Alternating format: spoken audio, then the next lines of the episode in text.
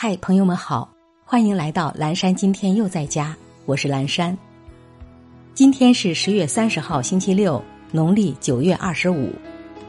一九四五年的今天，中国近现代音乐家冼星海因病逝世。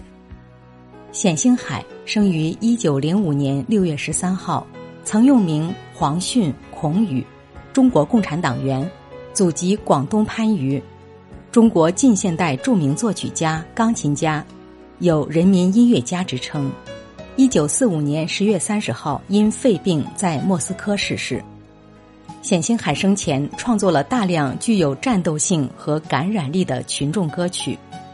一九三五年至一九三八年期间，冼星海创作了《救国军歌》《只怕不抵抗》《游击军歌》《到敌人后方去》。在太行山上等各种类型的声乐作品，开拓了中国现代革命音乐的新局面，还创作了《黄河大合唱》《生产大合唱》等不朽名作，振奋了民族精神，成为中华民族抗敌救国的精神武器。